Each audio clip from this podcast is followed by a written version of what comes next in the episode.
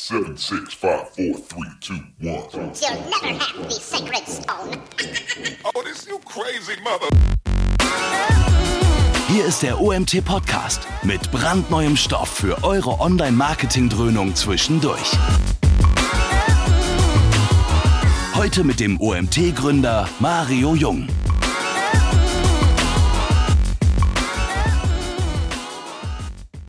Ja, es geht diese Woche Schlag auf Schlag. Wir haben Mittwoch das letzte Webinar gehabt, heute schon das nächste.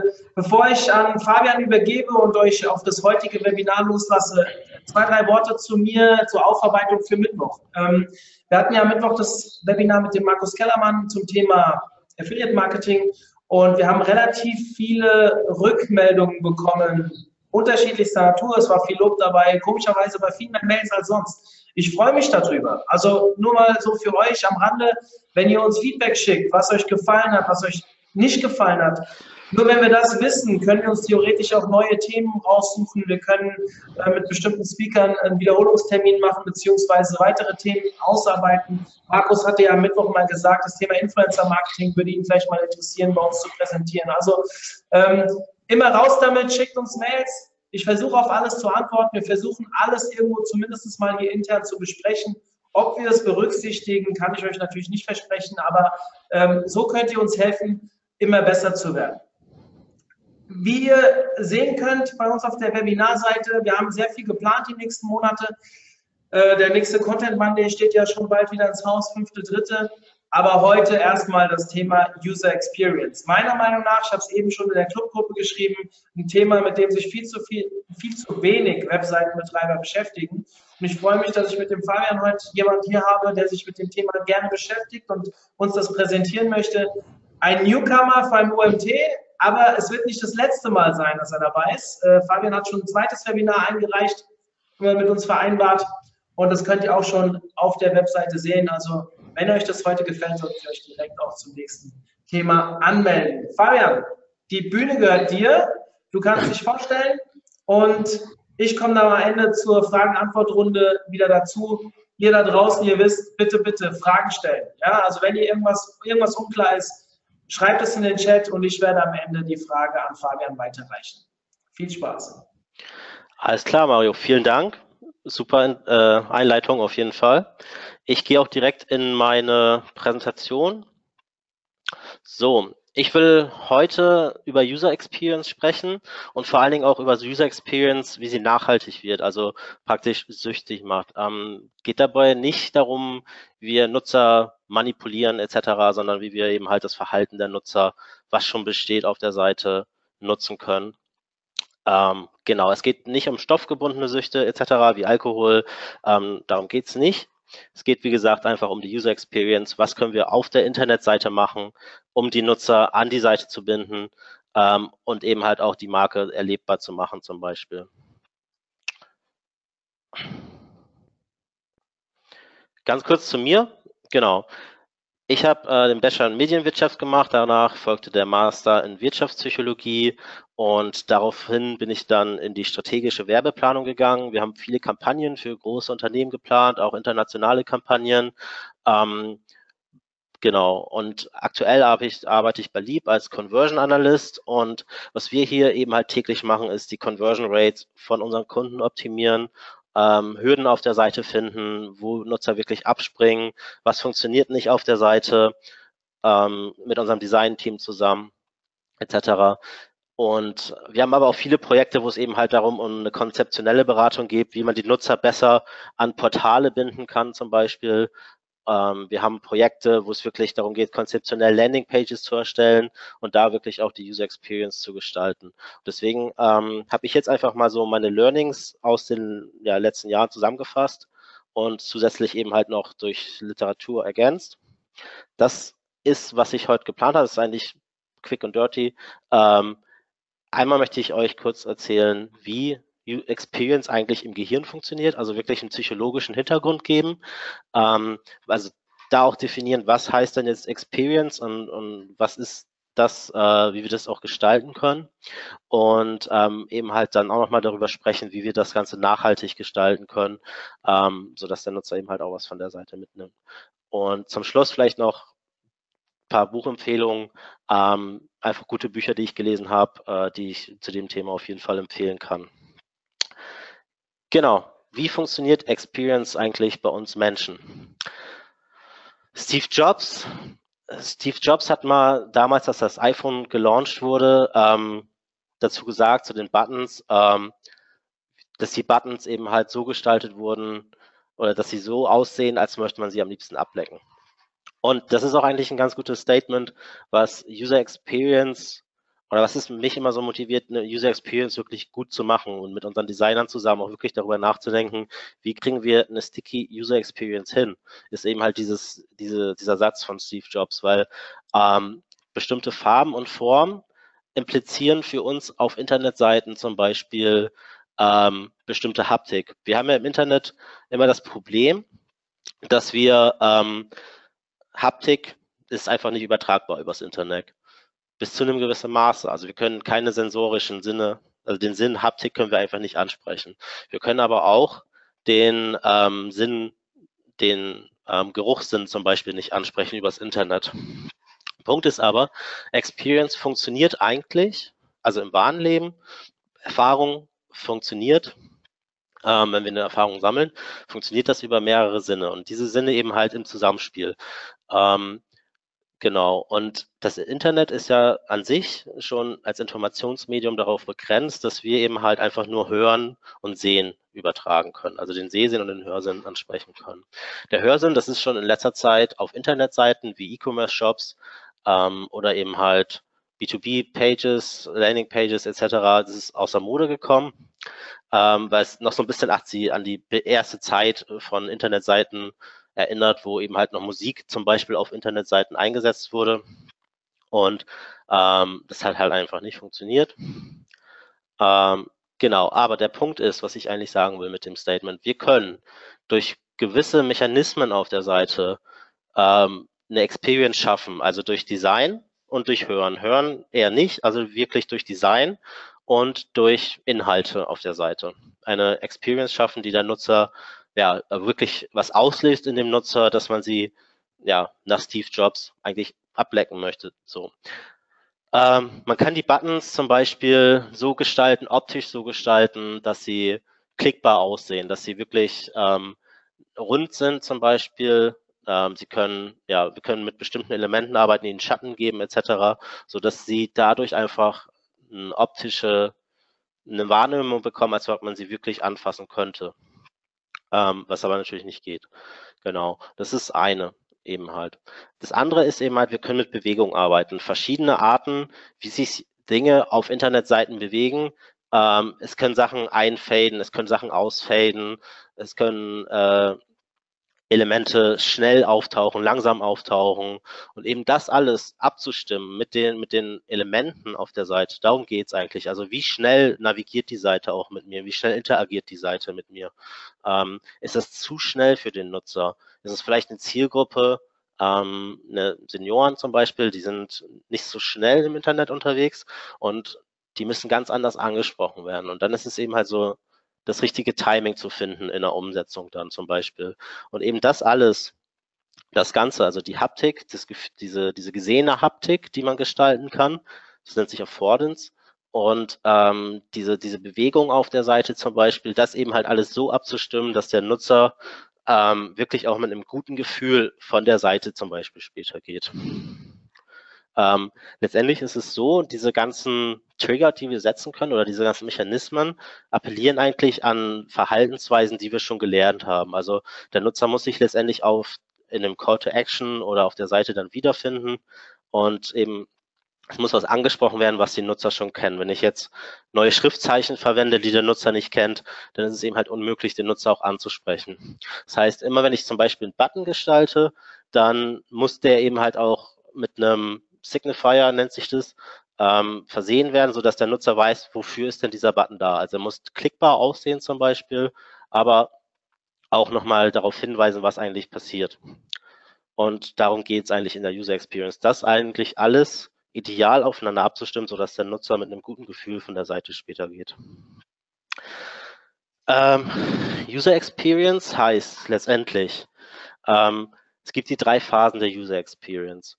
Ähm, es gibt eine Vorfreude, also eine Vorbereitung, dann gibt es das eigentliche Erlebnis auf der Seite und dann gibt es immer eine Reflexionsphase. Also wenn wir zum Beispiel uns durch den Alltag bewegen, wir haben viele, wir sammeln alle viele Erfahrungen, sammeln, äh, ja, wir haben alle unsere eigene Experience.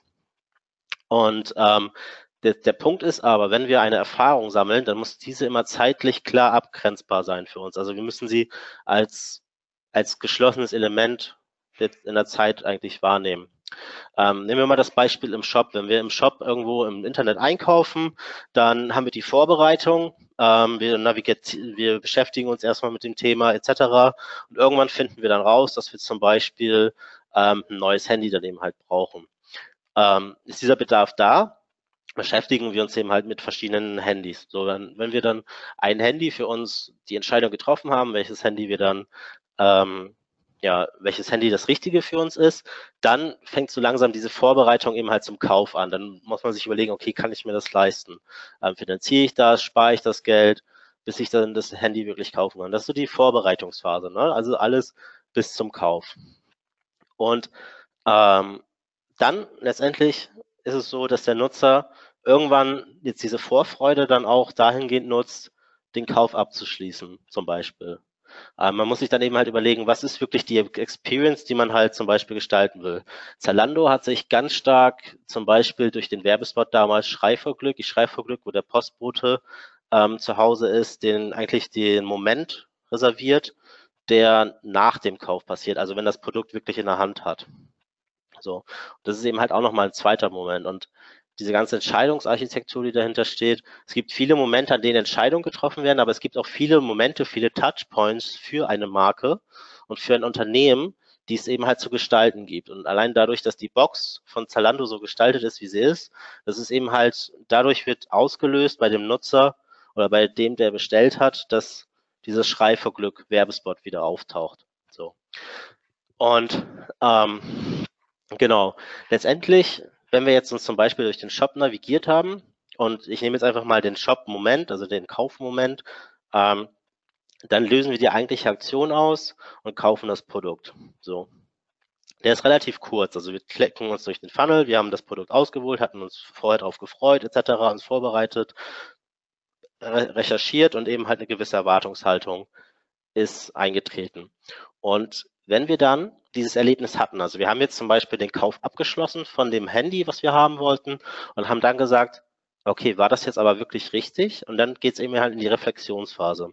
Und da ist zum Beispiel für uns im Internetshop die Dankesseite ganz wichtig, wo man den Nutzer eben halt an dem Punkt ähm, nochmal, also er ist jetzt an dem Punkt, wo er wirklich anfängt zu verarbeiten und das Erlebnis, was er vorher hatte, diesen Kauf, äh, dieses Kauferlebnis, ähm, zu bewerten und für sich abzuspeichern.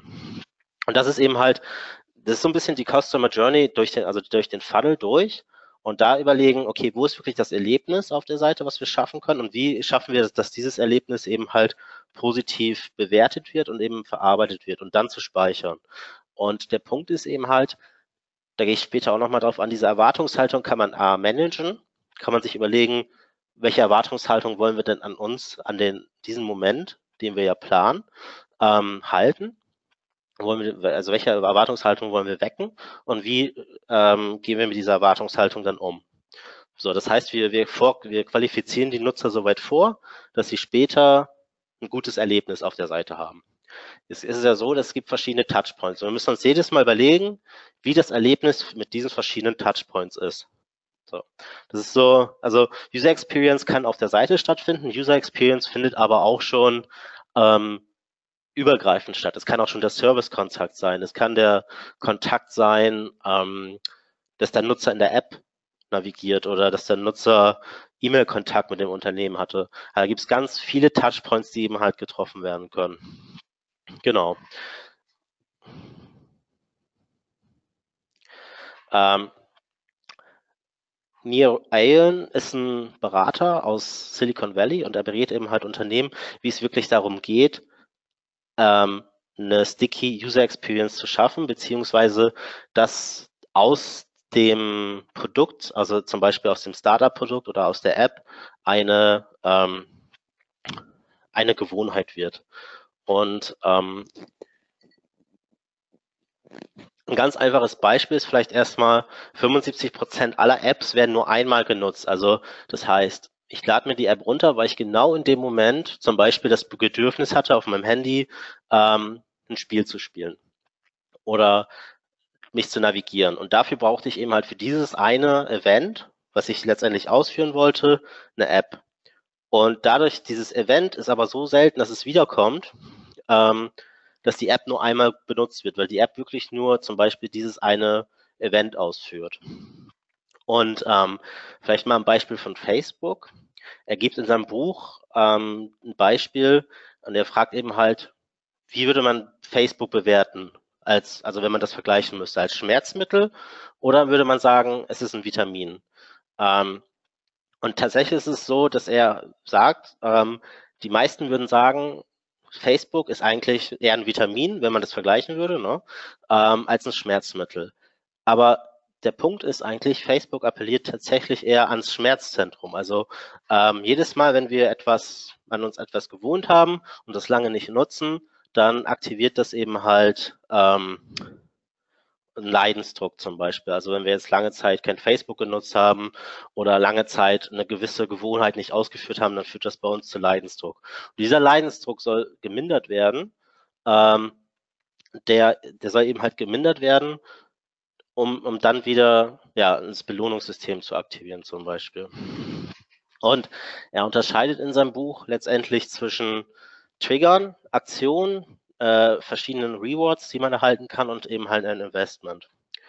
Und ähm, nochmal vielleicht zu dem Leidensdruck. Man muss sich vorstellen, Sie, wir erhalten jetzt eine Nachricht auf unserem Handy und ähm, wir können aber nicht rangehen. Aber eigentlich wollen wir rangehen, aber wir können nicht rangehen. Und das ist eben halt dieses, dieses, äh, wenn dieses Schmerzzentrum in uns aktiviert wird und wir wollen wirklich rangehen, aber können eigentlich nicht. So. Wir wissen genau, wir müssen irgendwie, ist das halt in uns drin, dass wir immer, wenn das Handy klingelt, dann auch äh, abnehmen oder die SMS dann auch lesen. Und das ist genau dieses, was er sagt. Ähm, dieses, das ist genau der Punkt, der auch bei Facebook oder bei Google zum Beispiel funktioniert, dass eben halt diese Gewohnheit da ist, die wir befriedigen müssen. Also bei Google zum Beispiel ganz stark, wenn, jedes Mal, wenn wir eine Information suchen, gehen wir auf Google. Wenn wir Facebook nutzen wir, wenn wir zum Beispiel uns kurz ablenken wollen. Und ähm, er spricht in seinem Buch letztendlich von externalen Triggern. Das heißt, wir sind durch eine äh, durch ein externale Trigger ist zum Beispiel meine Freunde ähm, oder der Call to Action auf der Seite oder Bilder. Die, das sind immer Handlungsaufforderungen oder die sagen uns immer, was als nächstes passieren soll. Und ähm, Genau, das ist eben halt der externe Trigger und der muss einmal ausgelöst werden. Und dadurch wird man eben halt, also das wäre dann zum Beispiel das Event, ich brauche jetzt eine Navigation, lade mir meine Navigations-App runter und ähm, dieses Event hat dazu geführt, dass ich mir die, die letztendlich runtergeladen habe. Ähm, genau. Ich gehe auch gleich, also ich gehe den Kreis einmal rum und spreche dann zum Schluss nochmal über die internalen Trigger, weil dann wird der Kreis auch deutlich. Ähm, und er sagt in seinem Buch, dass wir letztendlich mit einem Portal oder mit einer Internetseite, ähm, je nachdem, welches Businessmodell man auch hat oder ähm, wenn man jetzt einen E-Commerce-Shop hat, der Login-Bereich, ähm, die Nutzer da reinzubekommen in dieses Portal, muss eigentlich ein, eine Belohnung geben für ein negatives Gefühl eine, ja, zum Beispiel Langeweile, Verwirrung, Unzufriedenheit. Und das muss ich eben halt in diesem Portal oder ja, im Login-Bereich etc. irgendwie befriedigen können. Das kann von Marke zu Marke und von Produkt zu Produkt sehr unterschiedlich sein. Deswegen ist es jetzt schwer, ähm, da tatsächlich, es gibt so viele Businessmodelle, ein, ein explizites Beispiel zu sagen, wo das wirklich so ist. Ähm, ich bleibe einfach mal bei Facebook. Facebook befriedigt eben halt das Gefühl, also das negative Gefühl der Langeweile und eben halt auch das Informationsbedürfnis mit Freunden. Oder also es gibt verschiedene Motive in Menschen und die werden durch Angst und ähm, Wunsch ausgelöst zum Beispiel. Und diese bei Facebook ist es halt so, Facebook befriedigt die Angst vor Isolation zum Beispiel. Also es ist ein soziales Netzwerk und man versucht hier eben halt Informationen zu bekommen, mit denen man sich wieder mit anderen austauschen kann und eben halt so seine sozialen Kontakte zu pflegen, aber auch in der Außenwelt, also wenn jetzt zum Beispiel nur News, wenn Facebook man nur den Newsfeed anschaut, man Informationen bekommt, mit denen man sich dann wieder im normalen Leben mit, mit anderen Menschen austauschen kann. So, genau, vielleicht so ein bisschen so. Ähm, genau, Aktion. Also letztendlich geht es darum, was ist eben halt diese einfache Aktion, die der Nutzer tun muss, um sich in diesem Portal anzumelden und dann eben halt da drin zu bleiben. Und da gibt es eben das BG Fork Behavior Modell. Das sagt halt, für jede Aktion muss die Motivation gegeben sein, der Nutzer muss dazu fähig sein und es muss eben halt dieser Trigger, dieses Trigger-Event, von dem ich gerade gesprochen habe, ausgelöst werden. Und ähm, die Motivation, das ist sehr individuell. Das kann von Mensch zu Mensch unterschiedlich sein. Das kriegt man aber zum Beispiel über ja, das Produkt und das Geschäftsmodell, ähm, welches ähm, ja, welche Motivation bringt denn das Produkt mit sich, welches, welches Bedürfnis. Also es ist ja so, eine Motivation entsteht mit einem Ziel und aus einem Bedürfnis heraus. Und welches Bedürfnis löst das Produkt? Und dann kann man ähm, herleiten, welche Motivation sehr wahrscheinlich dazu führt, diese Aktion auszuführen. Darüber muss man sich eben halt klar werden. Ich gehe auch gleich nochmal auf verschiedene Motivationen ein. Ähm, und der Mensch muss dazu fähig sein, diese Aktion auch auszuführen. Deswegen heißt es immer, wir wissen ja nicht, wie gebildet die Nutzer sind oder ähm, wie gut sie mit dem Internet navigieren können. Deswegen ist immer ähm, ein Paradigma im, im, auf Internetseiten so möglich, einfach so, also so einfach wie möglich. Genau. Über den Trigger kann man auch einfach nochmal nachdenken. Ähm, und ähm, es gibt verschiedene, ja, er sagt, eigentlich geht es darum, dass wir ähm, verschiedene Belohnungen von Seiten bekommen können. Das heißt, ähm, bei Facebook zum Beispiel, das unendlich scrollen. Wir können ja scrollen, wir können ja vier Jahre scrollen und haben das Ende noch nicht erreicht. Wir werden das Ende auch nie erreichen, weil es ist halt einfach, dieses unendlich scrollen gibt uns immer wieder oder ist halt so programmiert, dass wir immer wieder neue Inhalte kriegen. Und bei uns Menschen löst das dann aus, dass wir immer jeden Scrollen immer wieder neue Inhalte und so merken wir, okay, ähm, es gibt hier immer wieder Neues, immer wieder Neues. Und der Mensch ist von Grund auf, also von, in seinem tiefsten Inneren eigentlich auch neugierig. Und ähm, so, so wird ihm immer verdeutlicht, hey, es könnte immer wieder was Neues geben, es gibt kein Ende, du könntest hier was verpassen. Ähm, irgendwann kommt dann eben halt der Punkt, wo der Nutzer dann durch einem anderen Event zum Beispiel, äh, meinetwegen er bekommt eine Nachricht auf Facebook, dann mit dem Scrollen zum Beispiel aufhört und äh, durch andere Ablenkungen nicht mehr weiter scrollt. Aber rein theoretisch wären wir in einem Raum, der uns gar nicht ablenkt und ähm, wir wären uns nicht bewusst, könnte es sein, dass man eben halt sich einfach drin verliert.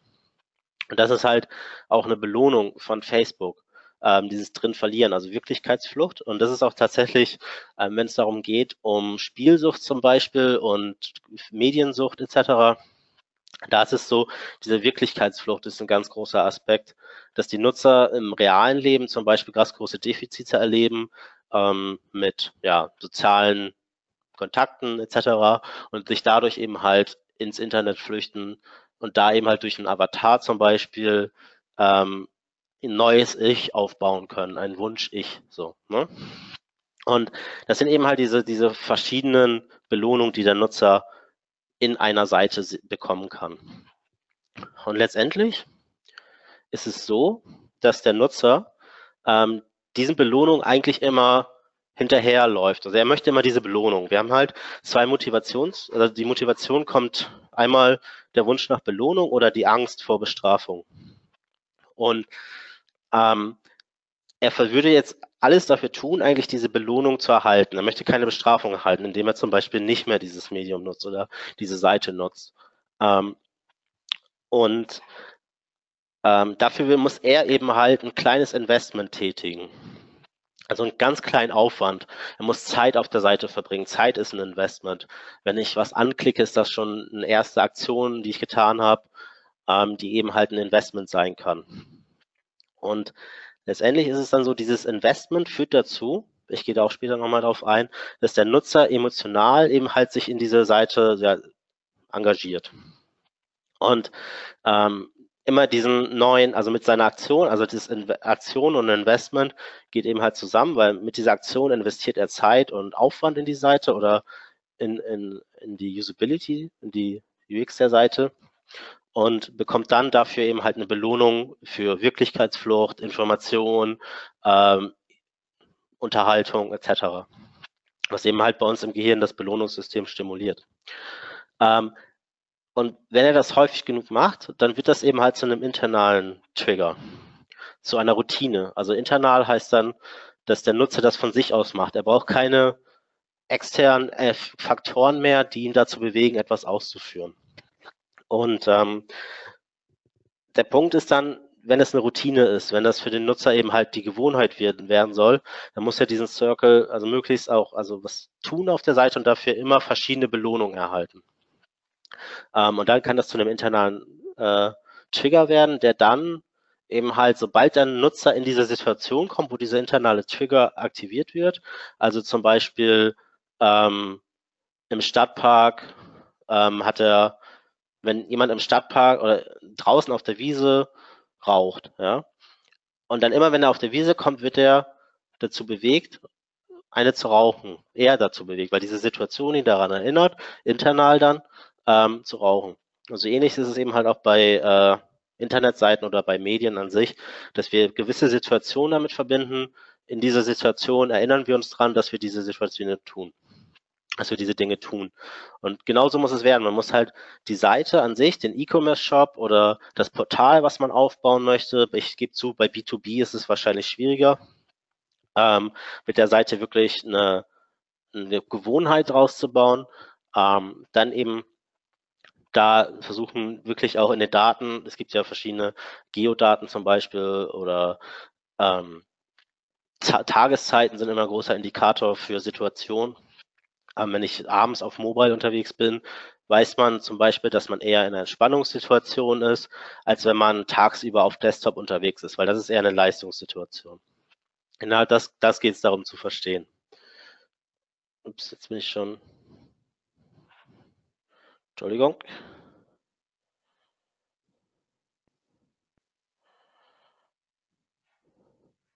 So, Entschuldigung. Ähm, genau. Das ist ein Modell von ihm. Das kann man jetzt eben halt nutzen, um sich in der User Experience damit zu beschäftigen, ähm, um die eben halt besser zu gestalten. Also man kann sich jetzt Fragen stellen, was ist der externe Trigger, den wir eigentlich setzen wollen? Welchen Call to Action setzen wir ein? Welche Aktion wollen wir eigentlich, dass der Nutzer sie ausfüllt? Und wie belohnen wir diesen, diese, diesen, diese Aktion? Und dann ist die nächste Frage, welche nächste Aktion verlangen wir dann wieder von ihm? Und weil, wie kann er wieder neuen Aufwand in diese, also in, in die Seite investieren? Also es ist halt ein Kreislauf, ne? Und das ist einfach ein Modell, damit das kann man jetzt nutzen, um zum Beispiel ja anhand der Marke, der Zielgruppe und des Produktes eben die richtige User Experience zu gestalten. Dann auch, um sich zu überlegen, okay, was motiviert denn den Nutzer in diesem Moment? Genau. Was hat das jetzt mit Sucht zu tun tatsächlich? Also ähm, es ist so, ich habe ja vorhin schon gesagt, es geht jetzt nicht um stoffgebundene Süchte wie Tabak, Alkohol etc., sondern wir können auch auf, über Internetseiten eine Abkürzung schaffen, eben halt durch das dem signalisiert, dass dem Gehirn signalisiert wird, es gibt eine Belohnung. Ähm, und eigentlich auch negativen Gefühlen auf Knopfdruck ähm, in positive umwandeln, indem wir halt eine Wirklichkeitsflucht schaffen zum Beispiel und ähm, dann in positive Gefühle umwandeln und sagen, hey, positiv bestätigen den, den Nutzer oder wir können ähm, die Belohnung schaffen. Ähm, kurz überlegen, also das über Medien können wir ihn ablenken etc. Und die Herausforderung ist eben halt, das jetzt nochmal in diesen Kontext zu bringen mit einem Produkt und dieses Produkt dann auch zu verkaufen, weil die User Experience funktioniert eher unterbewusst, gehe ich auch gleich nochmal drauf ein. Ähm, großer Aspekt ist dabei immer nochmal der Kont die Kontrolle, dass der Nutzer immer das Gefühl hat darüber, dass er die Kontrolle hat. Bei stoffgebundenen Süchten ist es so, dass der Nutzer eben halt irgendwann nicht mehr die Kontrolle darüber hat, weil das Belohnungssystem so stark aktiviert wurde, dass der Nutzer oder der, der, ja, sagen wir mal, der Drogenabhängige ähm, sich daran gewöhnt hat und diesen Leidensdruck eben halt nicht mehr unter Kontrolle hat. So. Und dieser Glaube, alles unter Kontrolle zu haben, ist eigentlich, ist eigentlich nochmal ein Trigger dafür, dass es noch abhängiger wird. Und ähm, also Spielsüchtige zum Beispiel, die stecken oder die, die ähm, legen auf verschiedene Art und Weisen das Geld in den Geldautomat. Weil sie glauben, durch dieses, so wie sie das Geld eingeben, also mal schnell, mal langsam, haben sie Einfluss darauf, was das Ergebnis auf ihr Belohnungssystem ist. Was eigentlich gar nicht sein kann, weil es ja immer nach einem Zufallssystem ist beim, beim Glücksspiel. Und ähm, wenn man den Hebel, oder sie glauben auch, dass wenn man den Hebel zum Beispiel langsamer runterzieht, dass sie dann eine Kontrolle auf das Ergebnis haben. Aber das haben sie eben halt nicht. Und wenn sie dann verlieren, wird das Schmerzsystem aktiviert. Und wenn sie gewinnen, wird das Belohnungssystem aktiviert. Und wir wollen letztendlich auf Internetseiten nicht das Schmerzsystem aktivieren. Ähm, ist, glaube ich, auch rechtlich, wird es dann kritisch und auch ethisch. Ähm, aber es geht eben halt darum, ganz stark dieses Belohnungssystem zu aktivieren, also dem Nutzer zu vermitteln, dass er jetzt hier wirklich eine Belohnung erhalten hat.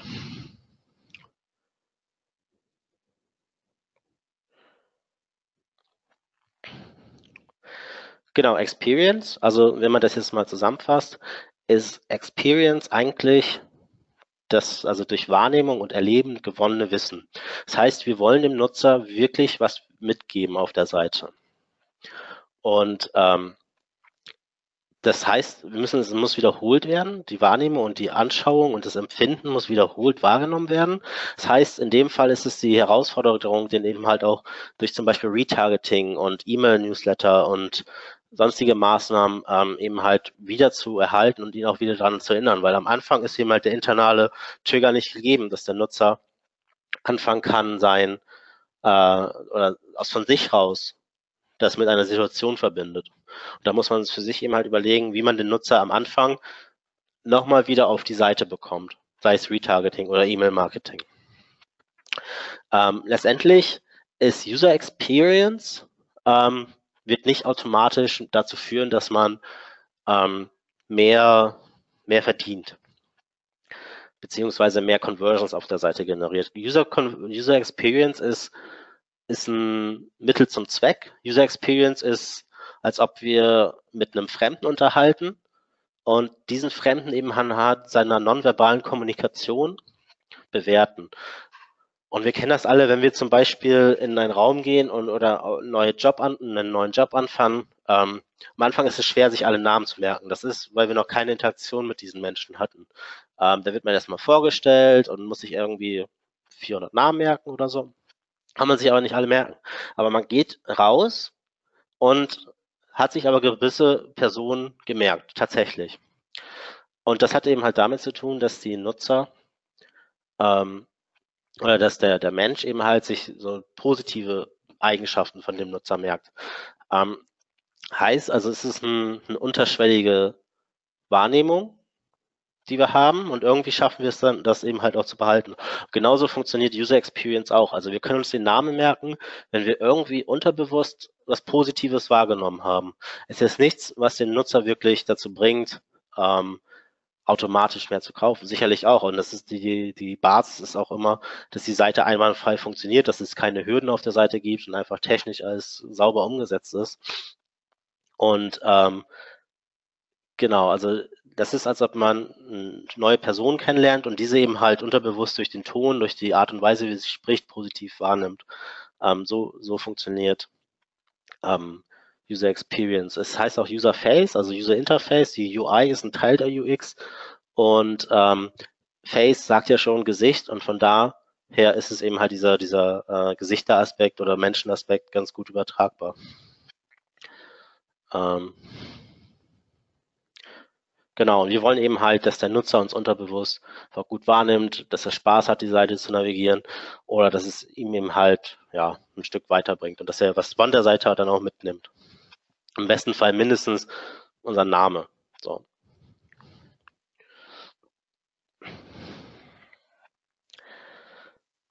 Wie ähm, Erfahrung, also Lernen aus Erfahrung.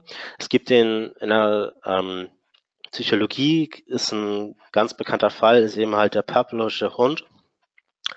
Und das ist ein konditioniertes Verhalten. Ich hatte ganz am Anfang nochmal darauf angesprochen, wir müssen mit unseren Bildern etwas ansprechen, was der Nutzer schon kennt. Ähm, zum Beispiel, wenn ich jetzt sage, ja, stellen Sie sich vor oder stellt euch vor, ihr schneidet gerade eine Zitrone, könnt ihr euch einfach mal darauf einlassen, ihr schneidet eine Zitrone, ähm, die ist schön gelb und ähm, ihr schneidet sie, der Saft quillt raus, fällt aufs Schneidebrett, ihr nehmt ein Stück von der Zitrone und beißt eben halt ganz herzhaft in, den, in diese Zitrone rein. Und jetzt ist eben halt der Punkt, wo wir sagen können, okay, wir haben alle schon mal eine Zitrone gebissen und wissen jetzt ganz genau, ähm, wie, wie uns das Wasser im Mund, also damals zusammengelaufen ist. Und das passiert eben halt jetzt auch. Und ähm, von dem Psychologen damals wurde eben halt ein Experiment mit Hunden durchgeführt, wo es darum ging, zu schauen, wie man eben halt Erfahrung oder das eben halt konditionieren kann, dass es immer wieder, also äh, dass es ein Lernergebnis ist. Das heißt, es wird ein Reiz gesetzt. Damals wurde bei dem Experiment eben halt eine Glocke geläutet, ähm, was dazu führt, dass der Hund die Ohren gespitzt hat und dann wurde ihm Futter gegeben. Ähm, das war eben halt die Belohnung. So. Und der hat dann gelernt, das wurde mehrmals wiederholt und der Hund hat dann ähm, gelernt, okay, Glockenläuten heißt Futter. Futter heißt aber auch gleich Speichelfluss aktivieren, damit das Futter eben halt im Mund verarbeitet werden kann. So. Und irgendwann ist es dazu gekommen, also wenn das, als das mehrmals wiederholt wurde, über eine Woche etc., ähm, dass der Nutzer, äh, dass der Hund dann ich sage schon Hund und Nutzer, das ist eigentlich auch nicht, aber ähm, dass der Nutzer, Nutzer, der Hund dann ähm, eben halt gelernt hat, dass Glockenläuten heißt Futter und Futter heißt gleich Speichelfluss. Und ähm, durch dieses Glockenläuten, später war es so, man, das Glockenläuten wurden, hat dazu geführt, dass der Hund mehr gesabbert hat. Und so ähnlich funktioniert es eben halt auch mit, mit der User Experience, dass man es schafft, den etwas anzusprechen in dem Nutzer, wo wir schon wissen, das ist sein Glockenläuten. Also es ist sein Glockenläuten, ähm, das macht der Nutzer, das aktiviert den Nutzer und da ist eben halt das Ziel, wieder sozusagen mit dieser User Experience die Marke zu verbinden. Und da muss man sich halt wirklich genau überlegen, was ist das Glockenläuten bei dem Nutzer? Was, was wollen wir auch aktivieren bei dem Nutzer? Da kann man eben halt in ganz verschiedene Richtungen gehen. Und da braucht es dann eben halt eine gute Marktforschung auch oder eben halt auch ein gutes UX-Lab, äh, wo man mal mit Nutzern spricht, sie durch den Seite durchnavigieren lässt und schaut, wo sind die verschiedenen Touchpoints auf der Seite, wo man eben halt, ja, ich sag mal, äh, ja, im Design die Glocken läuten kann, sozusagen. Und ähm, Genau, das ist das Ziel, dass wir eben halt was nehmen von dem Nutzer, wo wir wissen, okay, das, das aktiviert den Nutzer zu dieser, das ist der Trigger, das wird gewisse Sachen auslösen bei dem Nutzer und dann zu sagen, ähm, ja, dann das eben halt wieder mit der Marke zu verbinden. Das wird halt häufig zum Beispiel, ähm, ich sag mal so, durch Bilder kann man ganz viel machen, also emotionale Ansprachen, ähm, zu überlegen, ähm, mit welcher Zielgruppe haben wir es zu tun und welche Bilder zum Beispiel was bei dem Nutzer auslösen. Ähm, Hypothese ist immer, dass Mau Männer eher von Frauen angesprochen werden und Frauen von Männern. Ähm, solche Sachen kann man zum Beispiel machen. Das wäre schon die erste Richtung, die man gehen kann. Man kann aber eben halt das noch weiter runterbrechen und wirklich schauen, welche Werte ähm, kann man eben halt ansprechen. So, Jetzt geht es darum, nachhaltige User Experience zu schaffen. So, die Frage ist ja, wie schaffen wir es denn, dass der Nutzer lernt und dass er die Seite positiv wahrnimmt? Und ähm, es gibt eben halt das Flow-Erleben. Wir kennen das alle, wenn wir Aufgaben erledigen auf der Arbeit, die uns Spaß machen, wo wir sagen, okay, jetzt läuft es mal so richtig gut, es läuft halt einfach alles durch.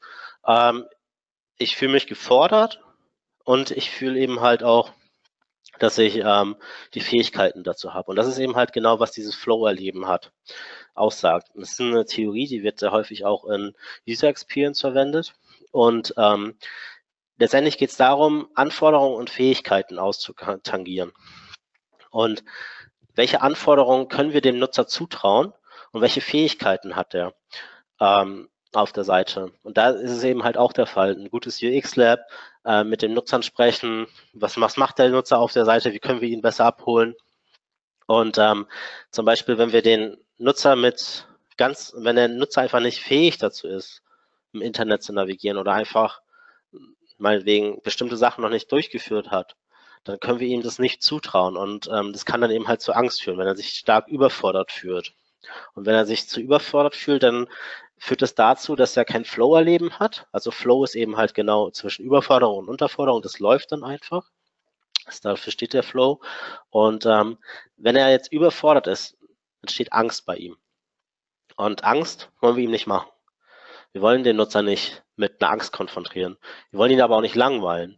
Und wir wissen eben halt, ähm, wenn der Nutzer in diesem Flow-Erleben ist, wenn er genau richtig nach seinen Fähigkeiten und seinen Anforderungen angesprochen wird auf der Seite, dass er dann ähm, eben halt das Ganze positiv und mit Zufriedenheit bewertet. Das heißt, man kann zum Beispiel auch viel aus Lernspielen lernen. Da gehe ich auch gleich nochmal drauf ein. Ähm, und ähm, diese positiven Gefühle, das ist eigentlich das, was wir bei dem Nutzer auslösen wollen. Dass wir ihn nicht überfordern und seine Fähigkeiten entsprechend ansprechen.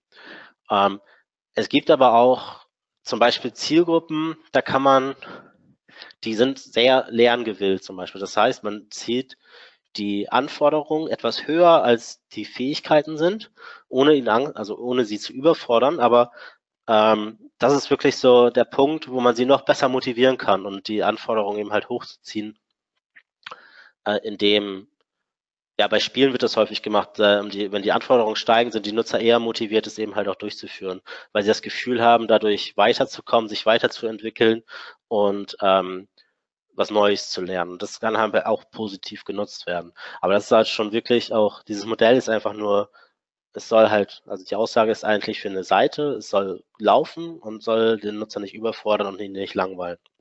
Ähm, genau, aber man kann da eben halt auch nochmal für Spiele zum Beispiel oder für ein Portal noch mehr daraus ableiten. Genau. Ein Fall oder was eben halt auch noch interessant ist, ist ähm, für nachhaltige User Experience ist Gamification. Gamification setzt ganz stark eben halt ähm, auf das Belohnungssystem ab. Und ähm, ich habe jetzt einfach mal sieben Schritte rausgenommen. Es gibt insgesamt zehn, die auch wirklich auf Internetseiten gut angewandt werden können. Ohne oder auf, aus dem Customer Journey Funnel etc.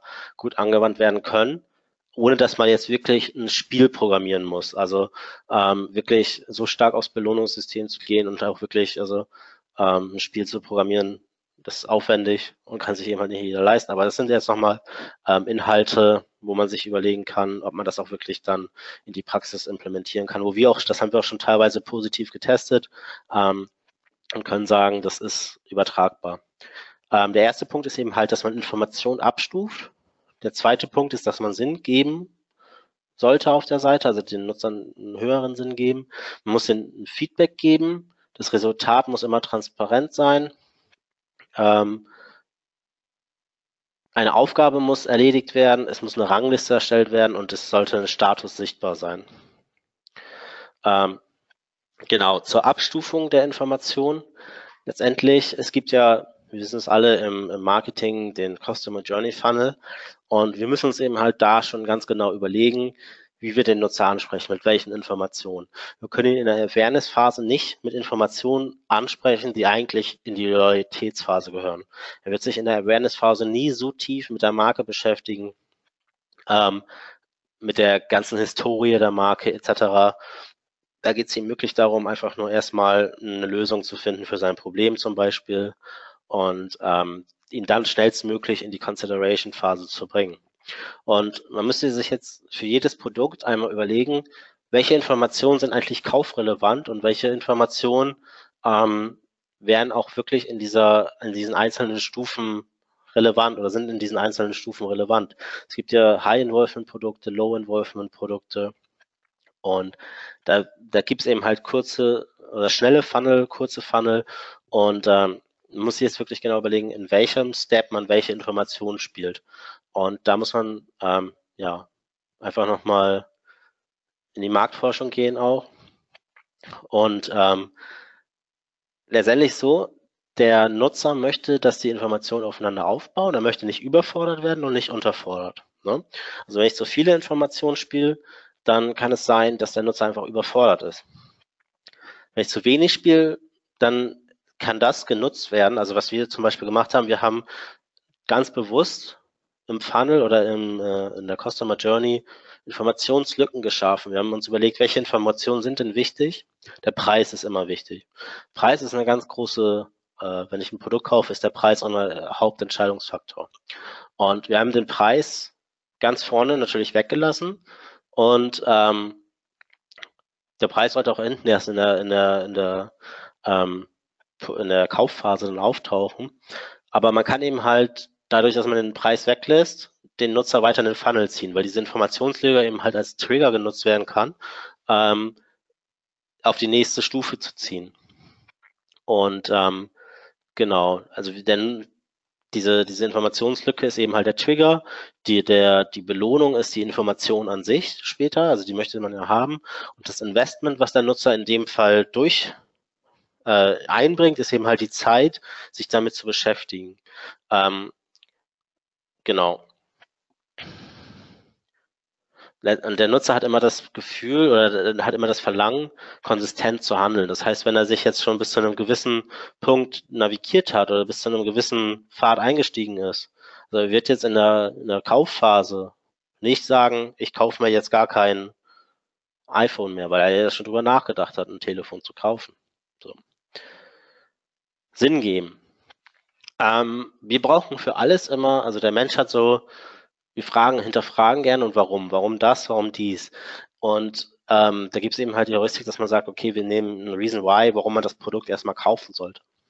Aber ähm, es gibt das Modell oder ja den Ansatz von Simon Sinek, das ist ein Buch, der nennt es Golden Circle und ähm, er sagt in seinem Buch eigentlich, dass man mit dem Warum anfangen soll oder das, das Unternehmen mit dem als Warum vorstellen. Warum ist das Unternehmen? Was ist der Grund für das Unternehmen? Und der Nutzer hat auch wirklich das Verlangen, den Teil des großen Ganzen zu sein. Also eine, eine höhere Sinngebung zu erhalten durch das Produkt zum Beispiel.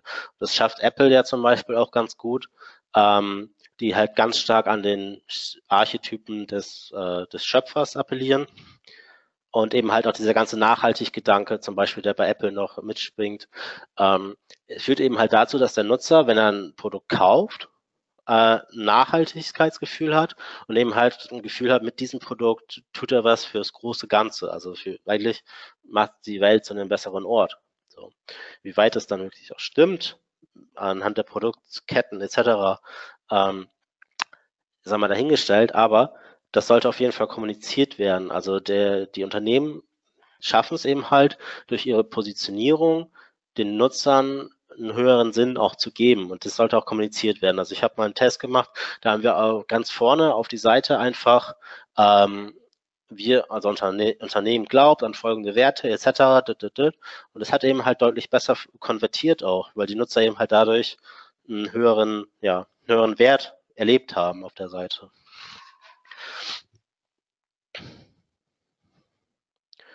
Genau. Kleinen Moment. Genau, und ähm, letztendlich ist es ja so, dass jeder Mensch oder jedes Produkt verschiedene Motive, verschiedenen, einen verschiedenen Bedarf befriedigt für verschiedene Zielgruppen. Und aus diesem Bedarf kommt eben halt, hast vorhin schon mal gesagt, dieser Leidensdruck. Und dieser soll gelöst werden und daraus entsteht ein Ziel. Und dieses Ziel wird eben halt mit einer bestimmten Motivation angegangen, dieses, dieses Ziel zu erreichen. Und wir haben drei Grundmotive, also Leistung ist ein Motiv, Macht und Anschluss. Und daraus kann man jetzt eben halt die Angst, also diese drei Motive werden durch Angst und Wunsch ausgelöst. Und ähm, das Leistungsmotiv sagt zum Beispiel, dass man immer, also man hat die Angst, eine Benchmark nicht zu erreichen oder den Wunsch, eine Benchmark, also eine, eine gesetzte äh, Qualitätsbenchmark zum Beispiel zu überspringen mit seiner Arbeit zum Beispiel oder ähm, im Sport eine gewisse Zeit zu erreichen. Beim, beim Laufen zum Beispiel. Macht heißt, man versucht sich der, also man hat Angst davor, von anderen Einfluss, auf, dass andere auf einen Einfluss nehmen. Man möchte aber auf andere Einfluss nehmen. Also ist der Wunsch, Einflussnahme zu, zu tätigen.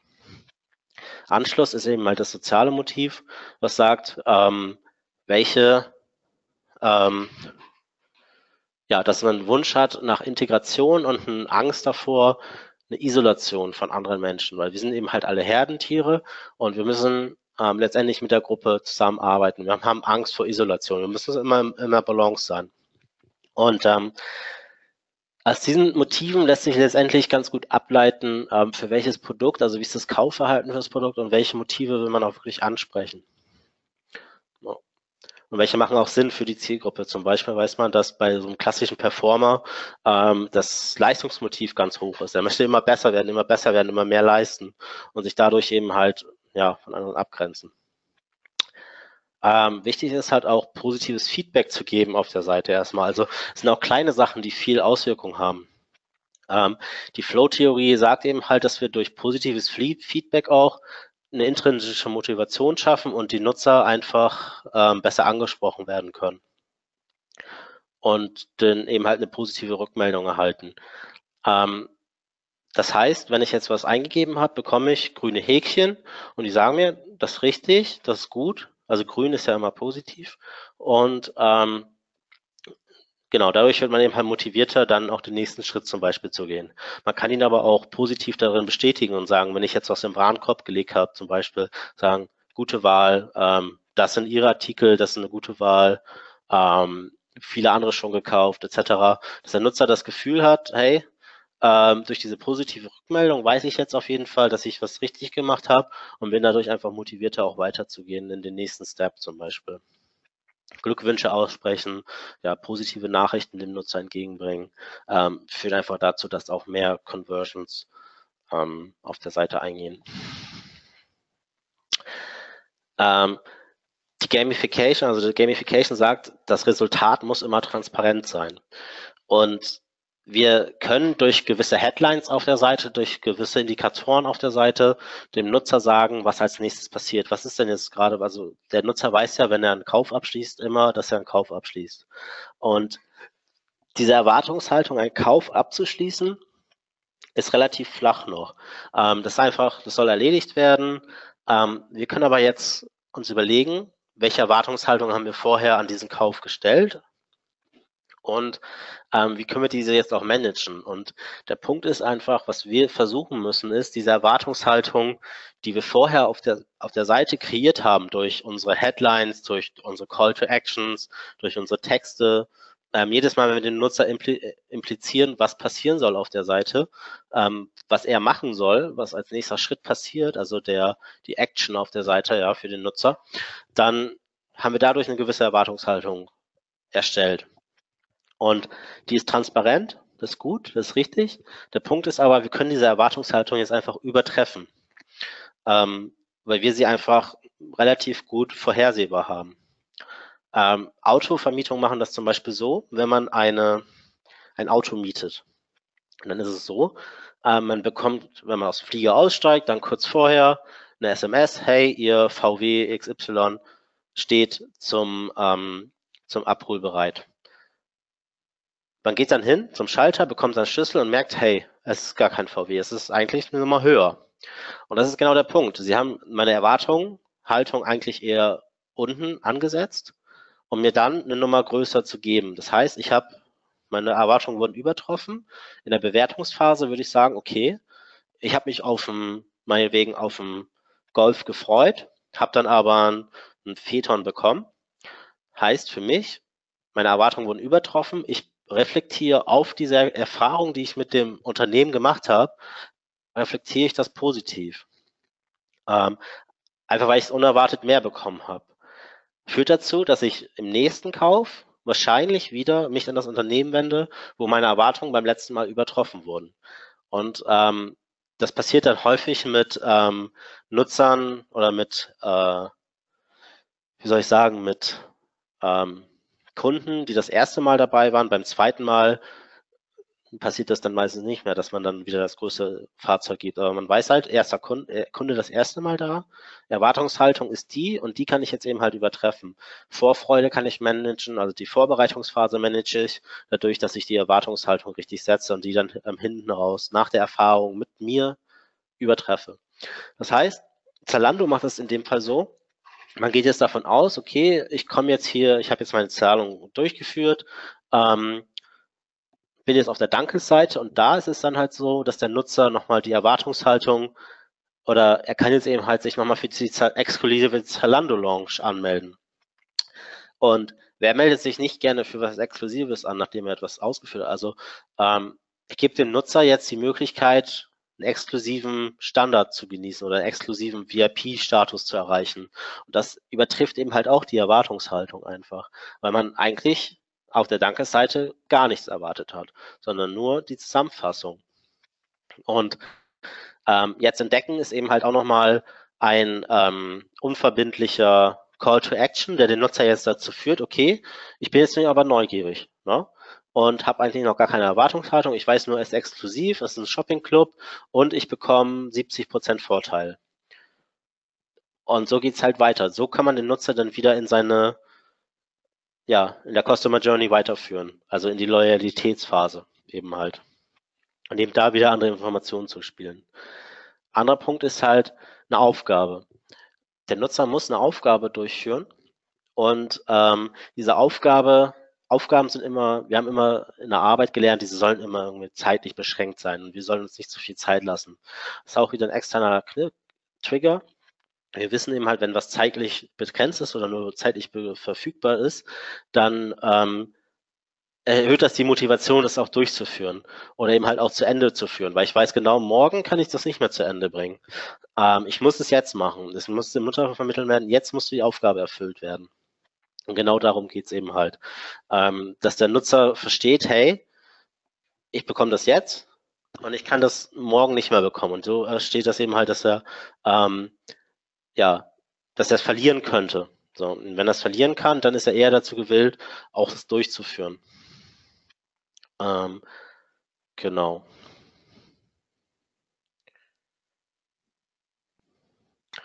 Ranglisten schaffen.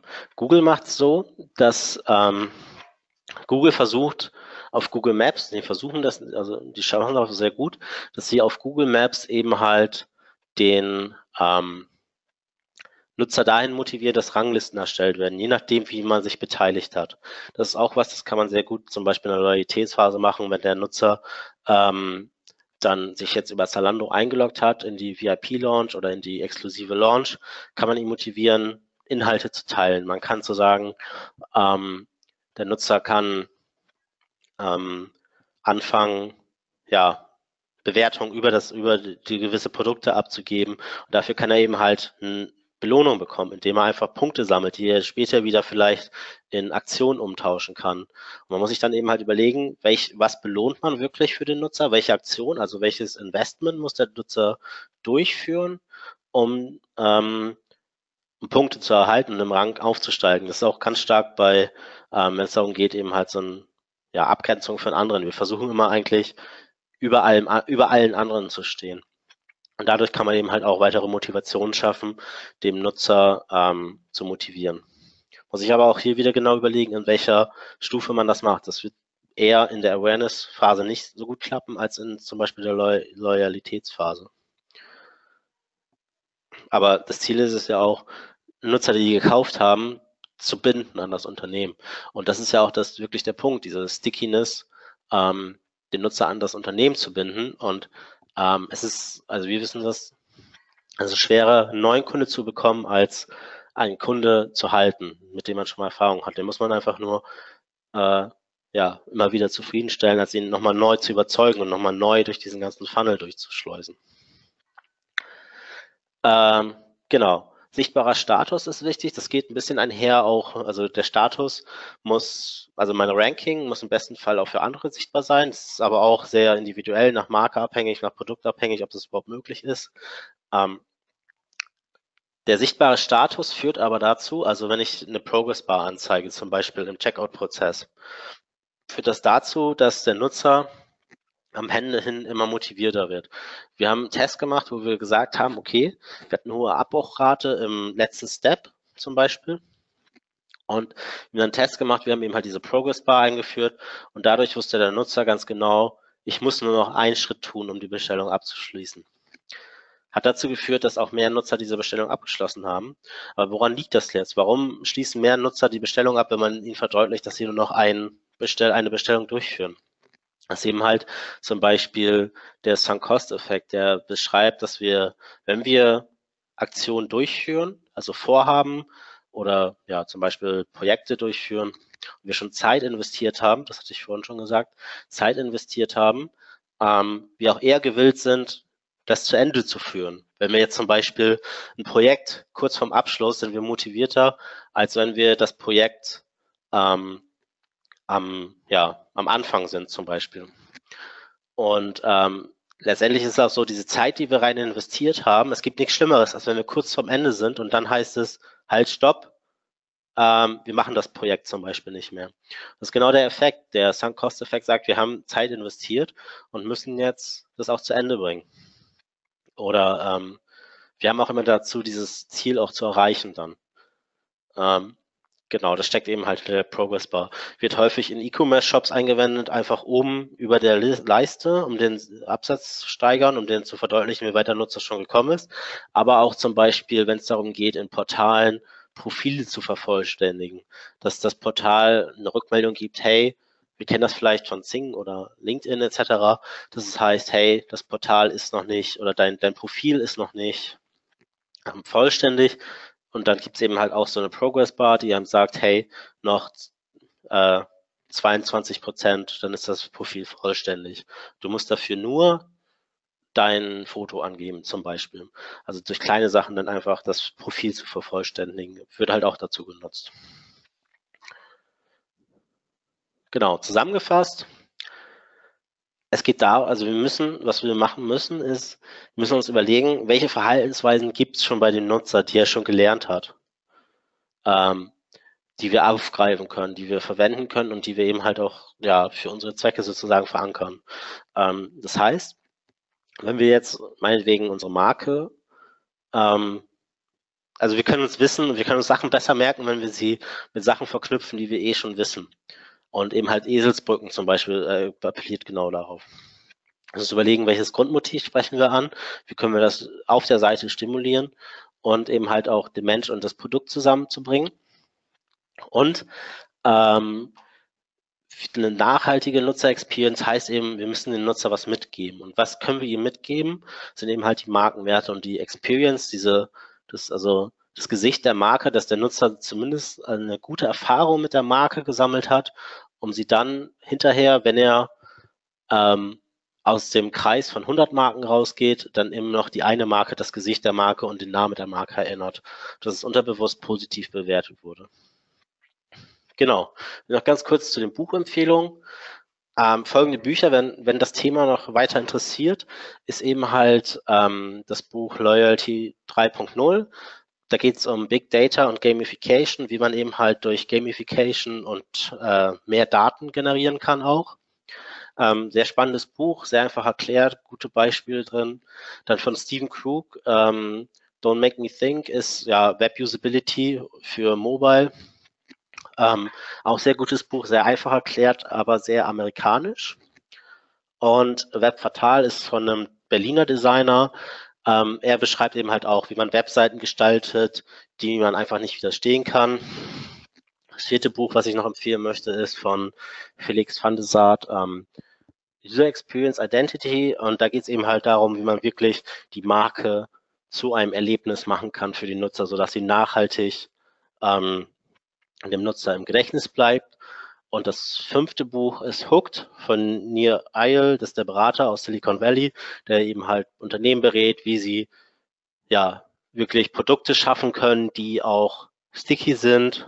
Ähm, ja, und eben halt Apps zum Beispiel, dass sie immer wieder genutzt werden. Genau, alles äh, schnell gelesene Bücher auf jeden Fall, kann ich, kann ich bestens empfehlen. Genau, vielen Dank. Ja, Fabian. So, vielen, vielen Dank für deinen Vortrag. Ähm, es sind schon ein paar Sachen reingekommen. Ich, ich gucke mal jetzt nochmal der Appell an euch da draußen. Ähm, ihr könnt dem Fabian jetzt Fragen stellen zu der ganzen Thematik und äh, mich hier über den Chat anschreiben. Vielleicht vorab, äh, damit ihr ein bisschen Zeit gewinnt, will ich nochmal kurz Werbung machen für am 5.3. haben wir unseren nächsten Content Monday und da sind drei Vorträge am Stück geplant. Also schaut rein, 14 Uhr geht's los, bis ca. 17 Uhr haben wir am Montag, den 5.3. findet ihr unter omt.de slash Webinare. Ich kann die URL auch gleich nochmal hier in den Chat reinschreiben. Ähm, Fabian, erste Frage an dich. Du hast irgendwann mal gesagt, ähm, dass irgendwie 75 oder 25 Prozent der Apps, die nur einmal genutzt werden, äh, nur ein einziges Mal genutzt werden. Gilt das deutschlandweit oder weltweit? Also ich habe das aus dem Buch Hooked. Ähm, er schreibt für Amerika tatsächlich und ich würde jetzt auf den amerikanischen Markt schließen an dem Punkt. Ja, okay. Also grundsätzlich die Fragen, die jetzt kommen, die kommen alle aus dem Publikum. Ich lese die teilweise einfach so ab, ganz ohne Wertung, ähm, äh, nur dass du Bescheid weißt. Ähm, kennst du, hast du vielleicht zwei, drei Beispiele draußen im Markt, die das sehr, sehr gut machen? Du hast ja schon ein, zwei genannt, aber hast du vielleicht irgendeine Webseite, die man sich mal anschauen sollte auf eigene Faust, die du wirklich sehr empfehlen würdest? Ähm, ja, also ich glaube, Zalando macht schon vieles richtig, gerade was hier endlos Scrollen angeht und Vermischung von Content mit Produkt. Das kann man sich auf jeden Fall mal anschauen.